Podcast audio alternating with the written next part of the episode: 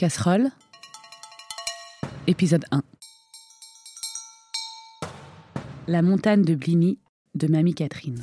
Minia Zavout, Catherine. Ma mamie Catherine est ce qu'on appelle une femme à forte personnalité. Non mais attends, Catherine. Oui, on m'appelle Catherine là-bas. Mais on peut m'appeler Katia, Katyush, Katyusha, Katienka. Elle ne boit quasiment jamais d'eau. Elle fait de la zumba, de la chorale russe et du théâtre. Oui, vas-y.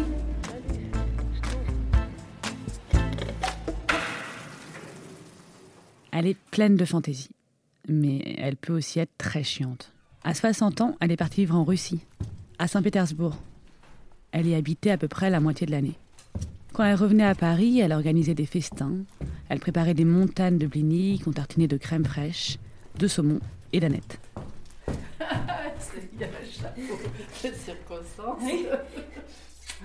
Je me demande ce qui se cache derrière ces montagnes de blinis. Peut-être simplement l'histoire d'une femme, amoureuse de littérature russe, qui a voulu à 60 ans vivre une deuxième vie. Une virus. Là, je suis donc chez mes grands-parents, dans le 10e arrondissement de Paris, rue Lafayette. Je connais cet appart depuis que je suis gosse. Avec mes sœurs, on allait jouer à la Villette. On courait dans l'immense couloir qui dessert tout l'appartement. Il est où Armand? Puis, ado, on venait voir ma grand-mère, qui rentrait de Russie, et on se mettait à table pour manger des blinis. Pour prendre rendez-vous avec ma mamie, ça n'a pas été simple. Il faut dire qu'elle est très occupée, et puis jamais chez elle. Ce qui fait que la plupart du temps, elle me laisse des messages auxquels je réponds rarement, j'avoue. Bonjour Zazie, dis donc tu n'es pas venue voir ta mamie chérie chanter hier en beau costume folklorique, avec des fleurs dans les cheveux et tout. Bon bah donne-moi de tes nouvelles j'espère que ton invitation de venir dîner tient toujours. Je suis euh, pas libre tous les soirs, mais on peut en trouver un quand même. hein, facile, enfin assez facilement. De toute façon, en règle générale, ma grand-mère est très occupée. Je ne reste pas souvent à la maison parce que sans ça, je, je déprime. Et tu comprends pourquoi tu as voulu partir de Paris pour habiter ailleurs euh, à 60 ans? Parce que c'est quand même pas habituel comme démarche. Ah, ben, d'abord,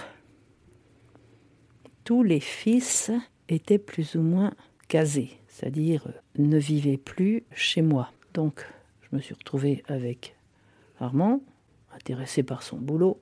On n'a jamais eu grand-chose à se dire sur le plan culturel. Euh, J'étais fascinée par la littérature russe, par la musique russe, par la peinture russe, euh, et euh, je voulais, je voulais apprendre le russe. Puis je me suis prise au jeu. Et puis tout de suite, euh, enfin peu à peu, j'ai eu de très chers amis. Mais revenons à ce matin.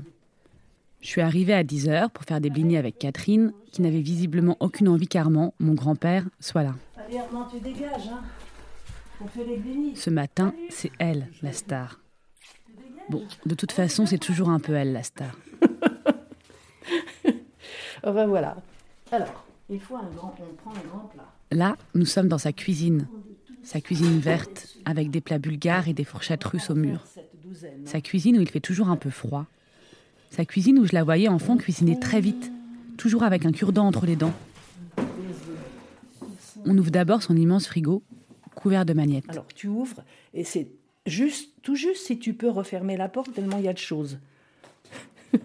Bah oui, il y a des- deux moutardes, des cornichons, euh, des flambis. Qui mange des flambis C'est pour les enfants, ça Ah non, non, non, Armand aime bien ça depuis qu'il est malade. C'est- C'est son dessert. Ah, il adore.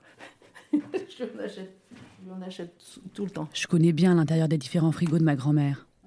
Dans son frigo de sa maison en Normandie, il y a toujours une tonne de bouffe complètement improbable. Du poulet, du saumon. Plein de jambon, des, du jambon. Des camemberts de la marque Réau, une carcasse de poulet à moitié entamée, différents pots de mayonnaise, trois crevettes perdues là, toutes seules. Ça, tout ça, ça vient des cinq fermes. Dans son frigo russe, on trouve du fromage, des grands fils de fromage blanc, des canettes de gin tonic, et puis dans le congélateur, toujours de la vodka. Voilà. On fait la recette Oui, ma méthode à moi. La première fois que tu as fait cette recette de blini, comment tu l'as apprise? Je n'ai jamais rien appris. J'ai essayé euh, ou bien en lisant des, euh, des recettes dans, dans des revues, ou bien en inventant moi-même. Mais ce que j'invente moi-même, ça marche toujours mieux. Mais c'était quand même un peu inspiré de certaines lectures. Alors il faut donc du lait Du lait, que tu fais chauffer au micro-ondes, de la farine, de la farine, des œufs, trois, Trois et œufs. bien sûr de la levure. Alors Trois là, paquets de levure. Au moins trois paquets. Il faut une cuillère de sel, cuillère de sel, et une de sucre, une cuillère de sucre. bicarbonate, une demi-cuillère à café. une demi-cuillère à café de Et bicarbonate. je crois que c'est tout. C'est tout. Ce qui est intéressant quand tu fais au pif, hein, c'est que le résultat est toujours différent. C'est amusant. Et pourquoi tu t'es mis à faire des blinis? Il y a une histoire quand même derrière tout ça. Oui, d'abord, pour faire des blinis, il faut connaître le russe, aimer les Russes, avoir vécu en Russie longtemps. Euh, c'est pas une petite bouffe qu'on fait comme ça pour s'amuser euh, et qui est pittoresque. C'est quelque chose d'essentiel à la vie russe. Et euh, savoir faire des blinis, manger des blinis à certaines occasions. Attention, parce que si tu en fais n'importe quand, ah non, non, non, ça ne va pas. Il faut en faire pour le Mardi Gras, pour certaines fêtes. Moi, j'en fais n'importe quand. Quand j'en ai envie. J'en fais sept douzaines, huit douzaines. Sans blini, quoi. Ah oui, au moins. Oui, oui, oui, oui. Et quand je vois les gens les manger sans les faire réchauffer, sans mettre quelque chose dessus, en déchirant le blini, je suis dans une fureur terrible.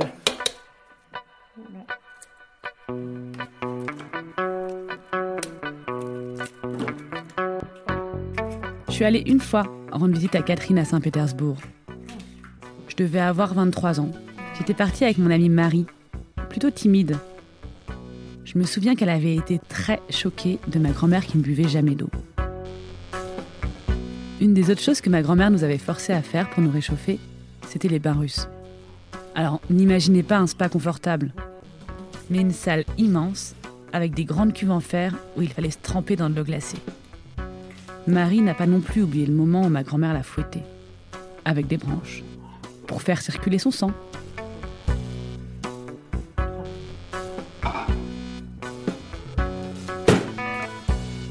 Je me souviens plus tellement ce que l'on mangeait là-bas, à part ces espèces de longs fils de fromage que l'on achetait au marché, des soupes peut-être, et puis de la vodka, beaucoup de vodka. Et ce sera prêt en combien de temps? Il faut que ça lève. Oh, je sais pas, 2-3 heures. hein. Ah ouais. Mais oui. Pourtant, il paraît qu'on mange autre chose lors des festins en Russie. Oh là là, tu arrives, la table croule sous les zakouskis, hein, c'est-à-dire les hors-d'œuvre, de toutes sortes, de toutes sortes. Alors, tu t'assois à un endroit, quelqu'un te prend aussitôt ton assiette et la remplit de ce qui est devant toi. Alors peut-être que ce qui te plaît le plus, c'est à l'autre bout de la table, mais ça, tu n'en auras pas. Trop, trop, de, trop loin. Et, on te remplit ton verre aussi. Et on porte un toast. Alors au début, pour parler ou pour boire, il faut porter un toast. Au début, je ne parlais pas un mot de russe. Euh, je mourais de soif. J'attendais que quelqu'un parle pour pouvoir boire. hein. Mais il y a un, un danger, il faut savoir boire en Russie. hein. On te remplit ton verre et si tu le bois totalement, on te le remplit aussitôt. hein. Et, comme c'est de la vodka, on peut recommencer dix fois par repas ou plus. Alors tu bois, mais pas jusqu'au fond. Tu bois à moitié ou, au deux tiers ou au tiers. Donc là, euh, il n'ose pas trop te le remplir à nouveau. Le whisky, ça, ça, ça monte à la tête, mais pas la vodka. Tu peux en boire pas mal, enfin normalement pour te libérer la parole, disons, et puis, et puis ne pas être sourd du tout. En fait, je ne crois pas que ma grand-mère aime spécialement manger, contrairement à moi qui étais une énorme mangeuse enfant. Tu l'as mis à la fin? Catherine, elle était plutôt compliquée. Et mamie, tu te souviens des plats, toi, que tu préférais quand tu étais petite? Alors, attends. Pendant la guerre, j'adorais les bananes séchées. Ça devait être absolument dégueulasse. On n'avait pas de bananes fraîches. Et puis, la confiture de Félix Potin. Sinon, je n'aimais rien. Je n'aimais pas la viande, sauf le jambon. Je n'aimais aucun poisson, sauf les sardines à l'huile. Je n'aimais aucun légume. Les pommes de terre et les nouilles me suffisaient. j'étais un vrai problème. Je lui ai demandé si elle se rappelait ce que lui cuisinait sa mère. Maman, oui, mais bon, elle a eu six enfants, hein, elle cuisinait, mais c'était par mode. Ça a été la timbale de riz financière. Euh, une couronne de riz et dedans il y avait toutes sortes de choses, des, des moules, de la sauce. de- C'était bon d'ailleurs. Et ton père, il cuisinait pas? Ah non, non. Et quand il était prisonnier, alors il recevait des colis. Et pourquoi il était prisonnier Prisonnier de guerre.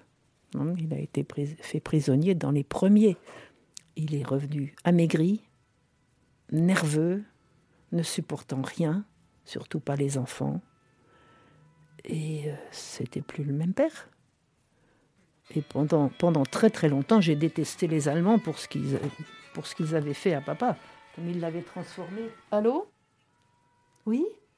Ah, bon, oui. Merci, c'est extrêmement gentil à vous d'avoir pris euh, le temps de me téléphoner. Oui, au revoir. Il n'y a pas de cours de russe demain. Mais revenons au blini. On en fait combien? Ma grand-mère les a fait cuire en sifflotant, on a papoté, et puis on s'est mis à table Tiens, il faut qu'on aille ensemble à un resto. et on les a dégustés avec du saumon je de la crème fraîche Atmosphère. et de la nette. C'était Arletty. Oui. Est-ce que j'ai une gueule d'atmosphère? Là, c'est elle, en train de chanter des chansons russes à mon neveu, son arrière-petit-fils, Georges. Elle fait son pitre en fait et tout le monde adore.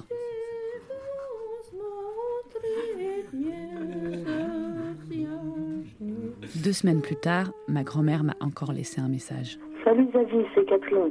Bon, je voulais savoir si on pouvait se voir avant euh, que je parte pour euh, la Russie, le, le 26. Bon, euh, par exemple, je sais pas, dimanche pour un brunch. Hein voilà. Bon, ben rappelle-moi. Toi. Le dimanche en question, c'était bien évidemment Noël. Alors ma sœur l'a invitée à venir le fêter chez elle avec Armand. Et devinez ce qu'elle a ramené. Il y en avait 100.